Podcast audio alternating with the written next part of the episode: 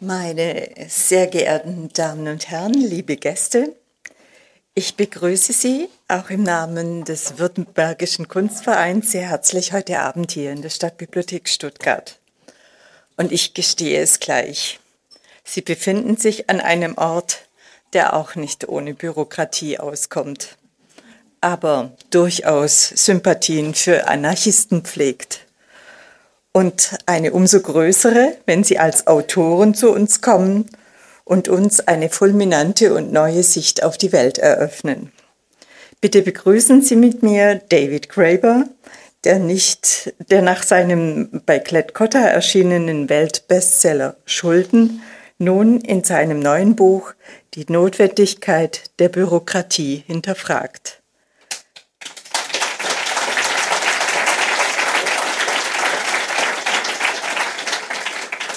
Solch einem Thema kann man sich nur mit Anarchie im Herzen nähern. David Graeber ist neben seiner Ethnologie-Dozitur am Goldsmiths College der University of London ein Vordenker der Occupy-Bewegung. Kunst und Bürokratie können nie Freunde werden. So resigniert vor einiger Zeit ein Schweizer Kulturblogger. Ich danke Ihnen sehr verehrte Frau Dressler, dass Sie unseren Wunsch nach Kooperation nicht mit der gleichen Begründung abgelehnt haben. Und Sie in Stuttgart vorzustellen, ist eigentlich nicht erforderlich. Sie alle kennen sie. Iris Dressler seit 2005 als Co-Direktorin des Württembergischen Kunstvereins. Und heute Abend ist sie die Gesprächspartnerin für David Graeber. Wir freuen uns. Und now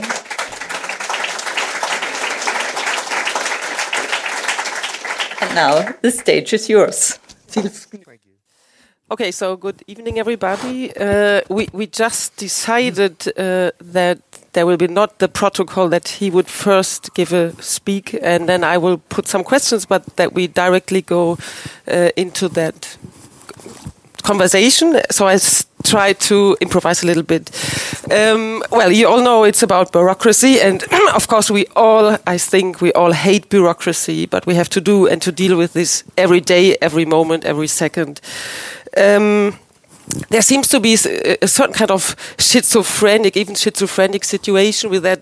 Now, today, for example, if you see to the look at the news and it's all about the refugees, you have these day by day these politicians who say in the same sentence we need uh, less bureaucracy but more rules. I mean are we completely schizophrenic? Yeah. Yeah um, this is one of the things is this working? Yeah. Um, this is one of the things i was trying to address in the book. Uh, it comes from a it's kind of a political project. I wanted to start a conversation about bureaucracy because we don't talk about it very much anymore. Actually, I kind of researched the use of the word bureaucracy. This is how the book starts. And, you know, across the 20th century, it, it goes up and up and up and up and up until it peaks around 1972 or 1973. And then it just plummets. People stop talking about bureaucracy. But if you look up any word that is related to bureaucracy, like paperwork. It just goes through the ceiling. You know, I, I sort of put all these different phrases into Google Ngrams, uh, such as additional paperwork required, you know, or, or, documentation required, things like that. And it was just like all of them just went straight up. So we're surrounded by bureaucracy more and more, but we don't talk about it. Um, and and ex- one of the things I wanted to explore was exactly that. That on the one hand, we, we, we all claim to hate it, but um, actually, we must secretly love something about bureaucracy because we always end up with more and more and more of it. And in fact, almost any attempt to limit bureaucracy ends up creating more bureaucracy.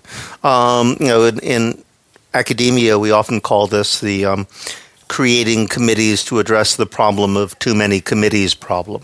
Um, but um, you know, in a way, you could almost say that all of neoliberalism is is exactly that kind of trap. I actually um, coined the phrase uh, "the iron law of liberalism," and the iron law of liberalism states that any reform, any market reform designed to limit bureaucracy, to get rid of red tape and bureaucratic interference and let loose the market will actually lead to more regulations, more paperwork, and more total number of bureaucrats than existed before. I've tried to find an exception to this historically. I don't think there are any. Um, the most dramatic one I saw was Russia in the period of shock therapy from roughly 1991 to 2001. I saw World Bank statistics. The total number of civil servants in Russia went up by 25% during that period after the fall of the Soviet Union. Now, think about that. The economy shrank by what, 20%? Uh, the total population shrank, yet somehow they had more bureaucrats after market reforms than they had before. Yeah, you also um, you're doing away with quite a number of contemporary fictions or myths, as I would call that. So that, for example, this this fairy tale narrated especially by right right wing populists that mm. only the only alternative to bureaucracy would be the free market. Yes. Uh, but in fact, the free market actually, uh, I mean, beginning that uh, that it uh, created institutions such as IMF, the World Bank, mm -hmm. Bretton Woods system, etc. So that if you look deeply, and this is what you do in the book, mm. that you say actually the free market is totally state based, and it actually yeah. produces more regulations than that it's really free, or. Um, uh, one really also important point in your book is that this this narrative that capitalism um, uh, guarantees constant progress of innovation actually mm. also is ah, yes. more mm -hmm. a myth. So these two points I think are very crucial in your in your book. Yeah, the first is a kind of a continuation of points that I made in the book on debt, because I've always been very suspicious of this opposition between state and market. It seems our political horizons are defined by these two poles. Either you can have more state and more bureaucracy, which is fair, more fair perhaps, but stifling, or you can have more market, which is you know more innovative and and and dynamic and free, but it also creates inequality. That's the story. So you have to figure out how much of each you want. But I think it's a completely false dichotomy. Uh, first of all, as an anthropologist, uh, I'm aware that societies without states don't have markets. Uh, historically, markets are actually cre- you know sort of impersonal markets of the kind we're familiar with that we talk when we say the market were really created by governments, um, not just by governments, but but as a side effect of military operations. Coinage was invented as a way of paying soldiers, and they created more. Uh, essentially, they um, would would since provisioning soldiers in the ancient world is very difficult. You know, the easiest way to do it is just to give them little chunks of metal and then tell everybody in the country to give one of those chunks of metal back to the government again. You've just employed your entire population feeding soldiers, and um, and, and, that's where markets come from largely. Uh, so so the story we've been told is wrong. And the example of, of the iron law of liberalism, which I just gave, is just shows that's still true. you know, if you give more marketization, you have end up with more le- larger legal structure, more people to enforce it, more complex bureaucracy than you had before. Um, but the, the point about innovation, I think, is. Um, hadn't really explored before. And, and this is a pet peeve I've had, really. I, and one of the nice things about, um, you know, suddenly having this platform after a successful book is you can take all these things that, you know, you've been, that have been kind of drunken rants you've done at parties for 20 years and actually turn them into an essay. And people will, will publish it, um, which they never would have before. Um, so I've had this, this thing that's been bothering me for years about technology, which is, you know, I was well, seven years old when the Apollo moon landing happened. And so and you know, we all had an idea, kids growing up, when I was growing up, about what the world was going to be like in 2016.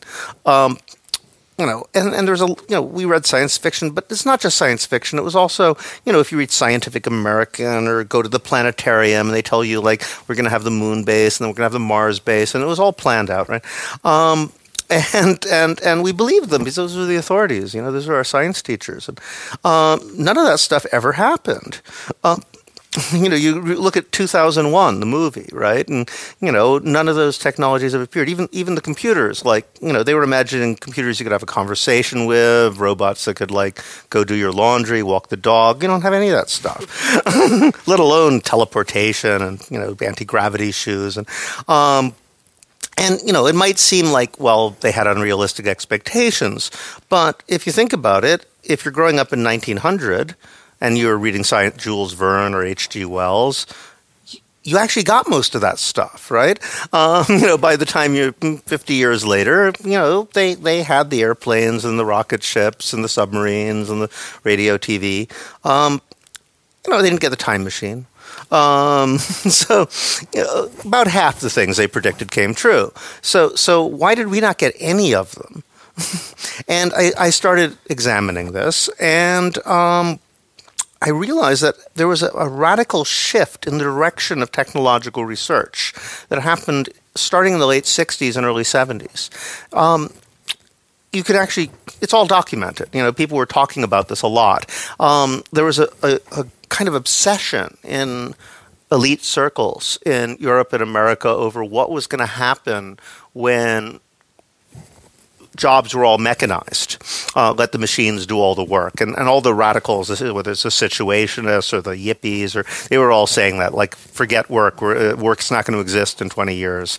Let the machines do the work. And people were really worried because they were um, they were saying, you know, like, oh my God, you know, if we think the hippies are bad now, what's going to happen when the entire working class turns into hippies? You know, it's going to be a disaster. And there are all these people writing books about how um, all of the sort of social unrest of the 60s was really due to too rapid technological change or undirected technological change. Books like Future Shock, there's a whole bunch of them. Uh, that was the most famous, but people like George Gilder, who's a sort of fundamentalist uh, techno- technological theorist, who's very influential in, in Washington.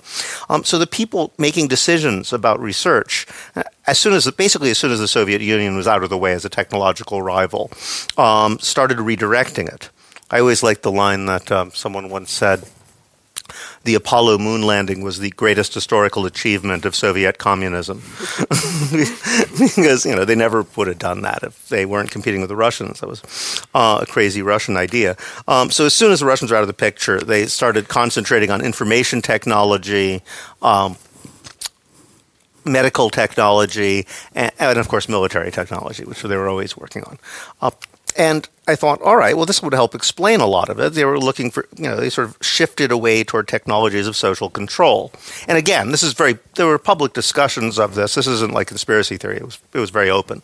Um, and I thought, okay, maybe that explains it. But then I thought, no, it doesn't really explain it because even the stuff they were working on, we haven't got the technologies that they anticipated. Like, you know, we don't have Klaatu, you know, the giant killer robot shooting death rays from his eyes. You know, you know they've been working on that, right? I mean, they poured millions and millions into that stuff, and they still don't have a death ray. They still don't any of that kind of stuff. So, so maybe that's more complicated. And I thought, you know what? I think it is. It really does have to do with bureaucracy. Um, it's not. I don't think bureaucracy stifles creativity. Actually, I don't think that's true at all. Um, again, coming from America, if you look at the Apollo program, the Manhattan projects, you know, um, they those were large bureaucratic institutions that really knew how to nurture and they're eccentrics, you know, because a lot of those people who worked for those programs were really weird. Um, I was reading the other day about uh, Jack Parsons. Did he get into the book? Uh, I can't remember. I found out about him late. He was the guy who founded the Jet Propulsion Laboratory at NASA. Basically, he, he came up with the designs for the rockets that eventually, um, you know, took people to the moon um, in the 1950s. Uh, he was actually a warlock you know, he, he, he believed in Aleister Crowley's theories of magic and thought that science was an extension of magic. And his wife's sister was a witch. She used to organize these ceremonial orgies um, in his house where they kind of came up with ideas for the rockets um, until she like ended up running away with L. Ron Hubbard and left him. And, but um, anyway, you know, these are seriously odd people. It's really hard to imagine people like that getting anywhere in, you know, the modern government academia nexus. Um, that was the 50s, right? When everyone was supposed to be so conservative. Um, but so what happened? And I realized it's the corporatization of bureaucracy that's really done it. Um, that you know, since the 1970s, there's not only has there been a fusion of government, corporate, and educational bureaucracies, uh, which there had always been to some degree, but it's really the corporate model that's taken over for all of them. And what that means is, I, I know this very well working in academia, is that increasingly people have, uh, um, in the sciences or uh, spend most of their time trying to sell each other things. So, you know, and I thought, well, okay, that explains a lot because, you know, if you want to maximize unexpected breakthroughs, you know, anti gravity shoes or something like that. Um, I, I, I, talked about flying cars in the piece. I don't really care about flying cars. I don't even drive. Uh, but you know, some something really fun. Um, you know, if you want to maximize the possibility of these kind of unexpected scientific breakthroughs, which used to occur regularly, you know, from about 1750 to 1950, um, well, it's easy. You know, you take a lot of creative people and just give them whatever they want and leave them alone. Um, maybe let them hang out with each other, right? And most of them will come up with nothing, but a few of them will come up with something they never would have guessed themselves, right? Um, if you want to minimize the possibility of unexpected scientific breakthroughs, take those same people and say, look, you guys aren't going to get any resources at all unless you spend most of your time competing with each other to prove to me that you already know what you're going to create. Well, that's pretty much the system we have now.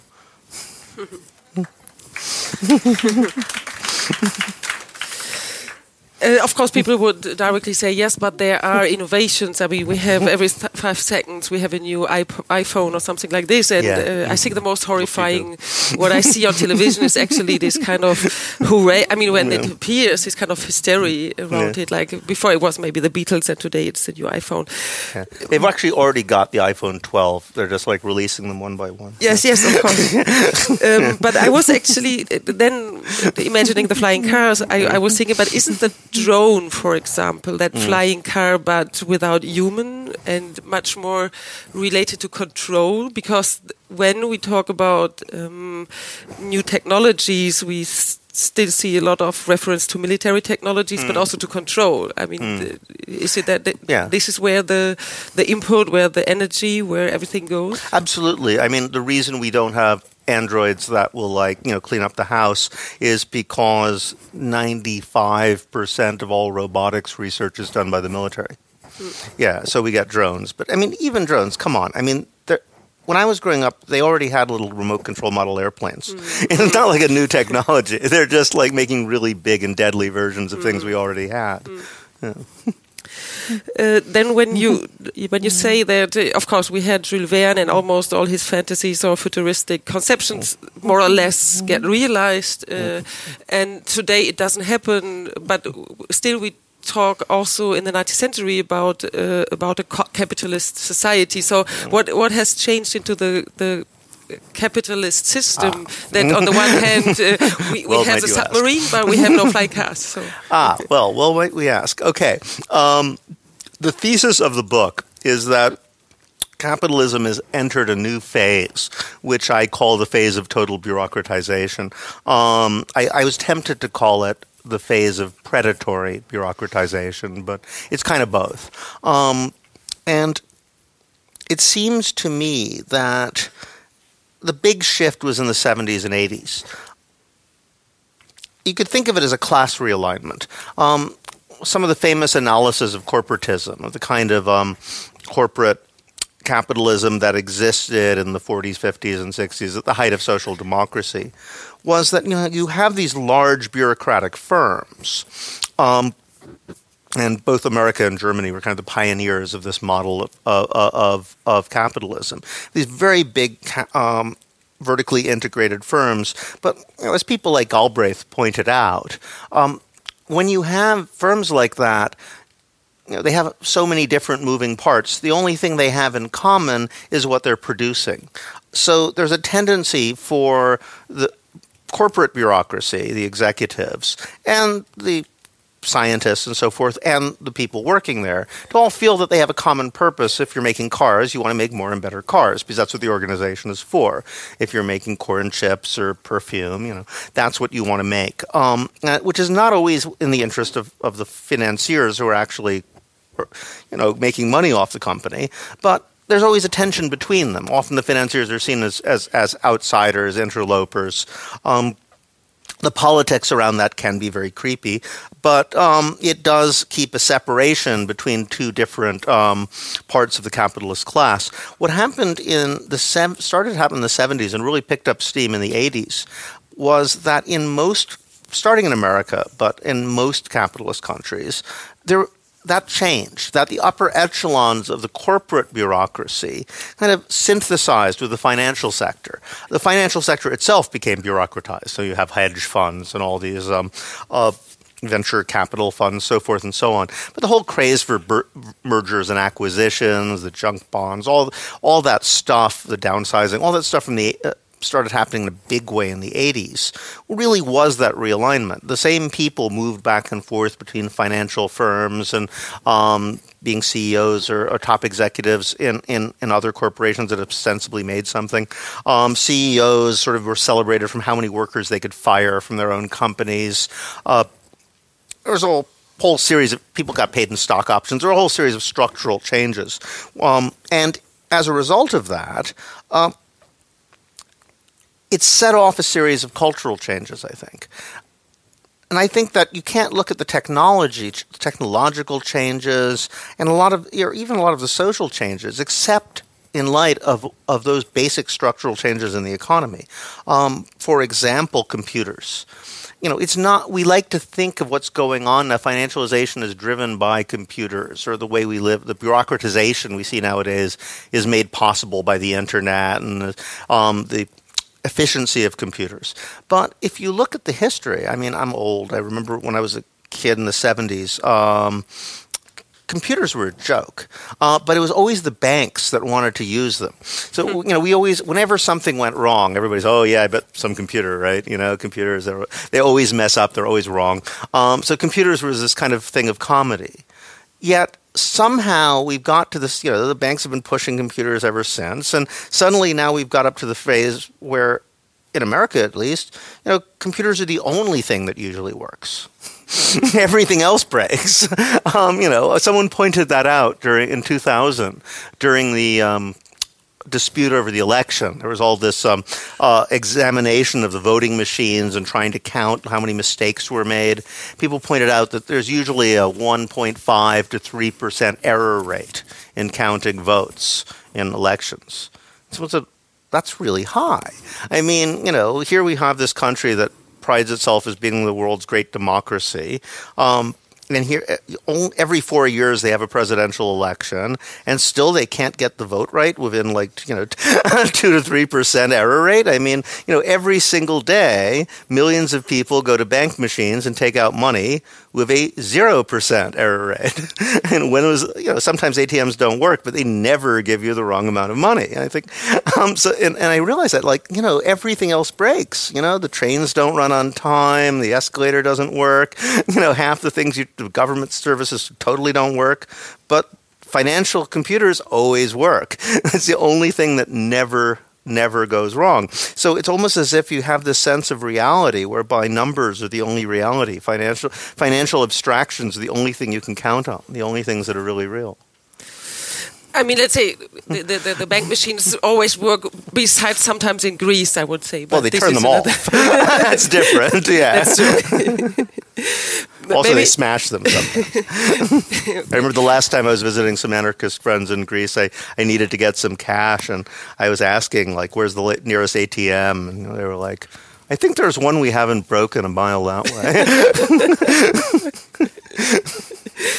way. um, I maybe um, come back to this this idea of information technology, and um, mm. but starting on another aspect, which is also very important in your book, and this is the fantasy literature. And mm. I, I, would like to start with, uh, or, or to, to go there by another of my favorite books, which is by Friedrich Kittler called Dracula's Legacy, Yeah, yeah. and um, it's from 1982. And it's, um, I mean, what Kittler and you, some of you who might know him, he's a literature and media theorist. What he does is a sort of rewriting of of Bram Stoker's Dracula under the aspect of information technology. And so, in his view, the protagonists of, of Dracula are the typewriter and Mina Harker as the first fe- female secretary appearing in literature.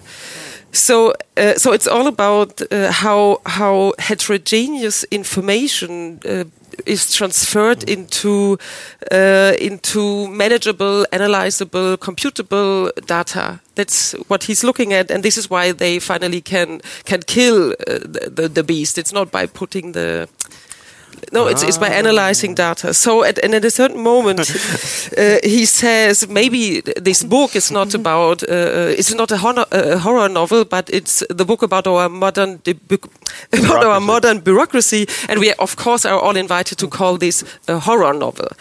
So, what I think one aspect of your book also is very much about this this transparency. Uh, you, you're referring to the post, and, and Friedrich Kittler would love that passage for sure. Oh, yeah. So, so I, this, I was influenced.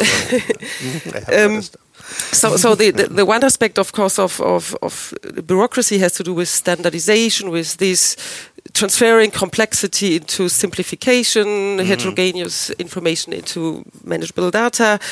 That's one one point, and the other, as I understood, is is uh, to think about uh, regulations of living for, to live together. You know, without killing each other, see, yeah. to pay taxes in, in an act of solidarity. So, so the one would be more to think uh, what what you call maybe the utopia of, of Mm-hmm. rules. This this way how how can we better live together? And the other thing is this way of of effectiveness. Would you see this as two different lines of bureaucracy? Where would you differentiate them, Hmm. and where would you see the linkage of it? Yeah, I mean, there's a fantasy about life could be a game in which everything actually follows the rules. That's that's what I'm talking about when I use the phrase "the utopia of rules." Actually, I, I wanted to call the book Three Essays on Bureaucracy, but I wasn't allowed for bureaucratic reasons. um, so I had to come up with something else. And um, I can't. I took the phrase "utopia of rules" because it was catchy, but it really refers to games. Um, it occurred to me that one of the reasons we like games is because when you're playing a game, it's almost the only situation in life where you actually know what the rules are. You know, there's always rules, right? You know, whatever you're, if you're having a fight with someone in your workplace, you know, there's every you know there's kind of, kind of things you can say and things you can't say and you're but you're never quite sure like who's playing how do you win you know what's a fair move and what isn't. You know you're always kind of figure out and everybody has different theories about what the rules are but um, and life is like that. You know there's always rules but you don't quite know what they are. And that's frustrating. But when you're playing a game you know exactly what the rules are. And and, and that's part of the fun. And not only that you can actually play by the rules and still win, um, which is rarely the case in real life. Um, so, so you know that's the fun, and in a way, bureaucracy. That model of bureaucracy is those, the dream of reducing the world to a game. Of course, bureaucracy tries to reduce the world to a game that isn't fun at all for some reason. But nonetheless, at least it feels secure and safe. Um, you know what the rules are. But of course, it never works that way. And and my analysis in the book is that what keeps that sort of communal utopia of just like uh, happy people, all of whom know the rules, from the sort of nightmare version, uh, what always slips into the nightmare version of bureaucracy, has to do not just with power but with violence. That I make the uh, I, I use the phrase at one point that um, it's not that bureaucracies are inherently stupid or produce stupidity. I mean, they do, right? They are and they do. They're con- bureaucracies are constantly produce situations which just seem dumb. Um, they make you act dumb. I one of the things that horrified me the most about my first intense experiences of, of, of bureaucratic life was that I seem to be continually doing really stupid things. Um, and, you know, I like to think I'm a fairly smart person, but, you know, suddenly I'd be writing the just making obvious mistakes on forms, and I just didn't know how this happened. Um, so, so it's not just that bureaucracy produces stupidity itself. Uh, it's not bureaucracy isn't stupid. Bureaucracy is a way of managing situations that are already stupid, owing to the existence of structural violence. Um, and it's interesting that you talk about Dracula. I had never, thought, you know, I hadn't read that book by him. Um, that's really because I have an analysis in the book where he talk about vampires and werewolves um, as a sort of paradigm for how you do structural analysis. Because and and there was once in class I was doing the vampire werewolf analysis and said, well, let's try something else. Um, and someone's, oh, what would you like me to do a structural analysis of? Because um, well, part of my argument was, you know, in order to understand something, you have to understand what's the exact opposite, and then study the difference between them, and they'll sort of reveal what's really going on. Um, so someone said, "What about James Bond?" So I said, "Okay, what's the opposite of James Bond?" The opposite of James Bond, well, Sherlock Holmes, right? Um, you know, because there has to be a base of similarity. Uh, Sherlock Holmes, James Bond, they're both sort of permanent adolescents who live in London. Uh, they're both interested in crime, but there the similarities end, right? So you have one who's like asexual but really into drugs. Um, the other one's oversexed and doesn't really do drugs except for liquor. Um, you know, one of them has a single male companion who does very well by the relationship. The other one is a series of female companions who always die. Um, you know, one of them's an amateur, uh, but incredibly good at, at what he does. The other one's a total professional. James Bond, you know, he's he never does anything except being a spy, right? Um, you know, he doesn't seem to have a personal life. But on the other hand, it always seemed, struck me that the real joke in James Bond is that he's a really bad spy. He's terrible. I, you know, spies are supposed to be unobtrusive. You know, he's the most obtrusive person who ever lived. He walks into the room. It's like, whoa, who is that? You know, it's like not the kind of person you want as a spy. um, and you know, as a result, he always blows his cover. He always gets caught. Um, but you know, he gets away with it because you know he's absolutely perfect at everything but being a spy. Uh, okay. So, all right, so so they're opposite in almost every way. But then I then you get the the, the key inversion, which reveals what it's all about, right? Um, which is that. Um, Sherlock Holmes looks for information about past acts of violence inside the country, and James Bond looks for information about future acts of violence outside the country. Right.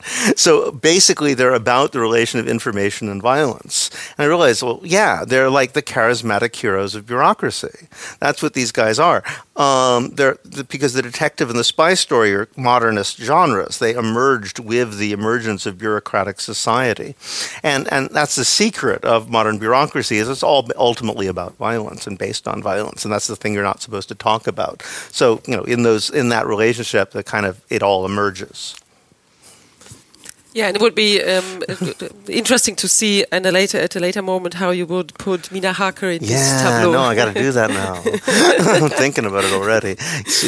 Vampires and, and zombies. Actually, I have a friend who just wrote a essay about zombies, uh, arguing that if you look at what's that, The Walking Dead, that new one where they're all the planet's been taken over by zombies, that actually zombies are uh, have become a symbol for email. and his disembodied intentions that want to eat your brain. You know. yeah, the question yeah. is what was first, right? Yeah. Um, maybe I'd like to come back to, to the game you mentioned, uh, you mentioned, and um, to the the question of resistance. Is there any possibility of resistance beside, and I think you're referring the book to Max Weber, who says mm-hmm. actually only if you kill all bureaucrats, you get rid of bureaucracy. My question is yeah. if there is, is, another, if there are other options than this. Uh, and um, I was not, I was not recommending that. well, maybe. Um, no, I, I like very much the, the, the, moment when you refer to games, like saying when when when children play imaginary games, what mm -hmm. they are what they are doing all the time is that they that they argue that they have arguments about the sense and nonsense of the rules. Yeah. And yeah, half of children's play apparently is arguing about the rules. And, and for me, um, in a certain way, I see there this moment of resistance in terms of, of regulations, because I would say that any systems of uh, system of regulation uh, is is deeply, I mean, cannot be different than unjust on the one hand, because there's always something that the system of regulation mm. overlooks. Cannot. Yeah. So this is very clear. And the other thing is that, of course, any system of regulation is arbitrary and is uh, contingent because it's not. It's it's neither comes from God or nature. Mm -hmm. No? Mm-hmm. And and these both points are the very moment why why things are negotiable. Uh, why why there is a certain kind of necessity, but also possibility of of resistance. No, because when I know that a mm. system is arbitrary, I can start to discuss um, in that Rancièrian sense. I can disagree with rules. I can start mm. to. Uh, I, I, know that you're not so much a fan of the French philosophy, as far as I understood. Depends on which. But but I, which I think one are you talking about here? But I think this moment of, of um, yeah, thinking about the. I mean, am I taking the systems as something which is failing? Because I mean, where, where failure is inherent, mm-hmm. and that this would give the possibility of resistance. Would you? I mean, or where where would you see the possibilities of, of resistance? Well, the problem, uh, it seems to me, with most forms of bureaucracy is when they fail in that way, when there's obvious holes in the regulation. Um, you know, what hap- if you have fundamental inequalities of power from the start. And then you create a bureaucracy to sort of ameliorate it or manage it or so forth. Um, the power ends up taking sort of getting constantly pushed up. So you still, you know, so you try to make everything into a rule and uh, regulate everything. But then there's always people, the guy who gets to break the rules. You know, there always has to be that external power.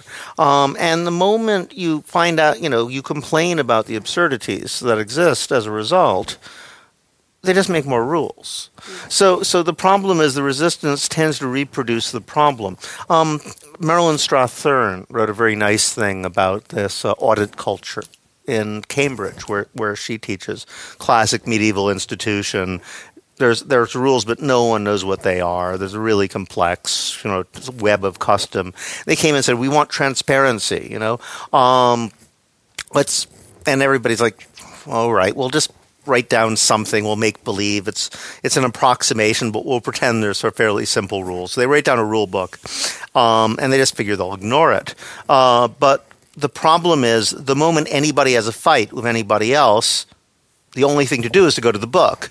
And, you know, as a result, they actually do have to enforce the rules. And before long, as soon as people start complaining, they get more and more rules. And uh, the same process, like, sort of reproduces itself. And, and that's the reason why you have Weber, you know, Weber's point about the only way to do it is just blow up the system entirely and start again. Um, it's because, you know, bureaucracy has this weird tendency to absorb all um, absorb all complaints and use it as an excuse to create more bureaucracy. Yeah. But uh, as I understood, you, you see not only that bureaucracy is is just uh, doing. Um, I mean, uh, harassing us, but mm. um, you refer to the to the um, pyramids, etc. So that, and I understood this in regards to what you call the poetic technology. Oh, so yeah, that yeah. there is there, there is also, I mean, that that um, yeah, that there would be even a positive turn of, let's say, more organiza- organization structures and probably bureaucracy.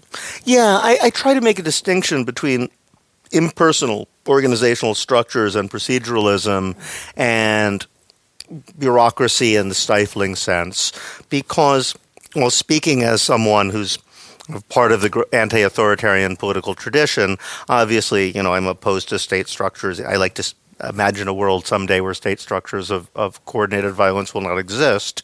Um, but what I I remember that we had a dis, argue, a lot of arguments about this in 19 I mean sorry 2010 during the student movement in in the UK. It was like against the first wave of austerity, and there's a lot of debate about the defense of public institutions. People would say like, well, you know, we're all here defending the NHS, the National Health System, uh, against any possibility of privatization and cuts, obviously. Um, but we're all, you know, half of us consider ourselves outright anarchists, and most of us say, claim we're anti state. How do we reconcile that? And a lot of people thought about that and said, well, it's not the idea of public goods, and it's not the idea of large complex organizations that could manage public goods that people are objecting to. Um, when people say they're against the state as a solution to problems, they really mean a monopoly of violence. Um, and we tried to make a distinction between complex forms of organization that could work without violence and those that could not. The problem is we don't know, right? Because no one really gets to make the experiment because states really don't let you organize mass public goods organizations um, independently. You know, either you're doing a sort of for-profit thing or you're working or it's run by the state. Um, so we don't know, but you know, um, it was interesting to try to imagine, you know, could you make a dichotomy between organizations that couldn't actually operate unless the people running it ultimately knew that, you know, if they had to, they could call a guy with a stick or a gun who could show up and say, look, you, I don't care what you're saying. I don't care what you think. Shut up and do what you're told or I'll hit you. Um, and those that could work without that guy. So, so in a way, bureaucracy isn't the problem. It's the synthesis between bureaucracy and violence. So that the violence suffuses the assumptions of what you can do and what you can't in ways that people don't even recognize.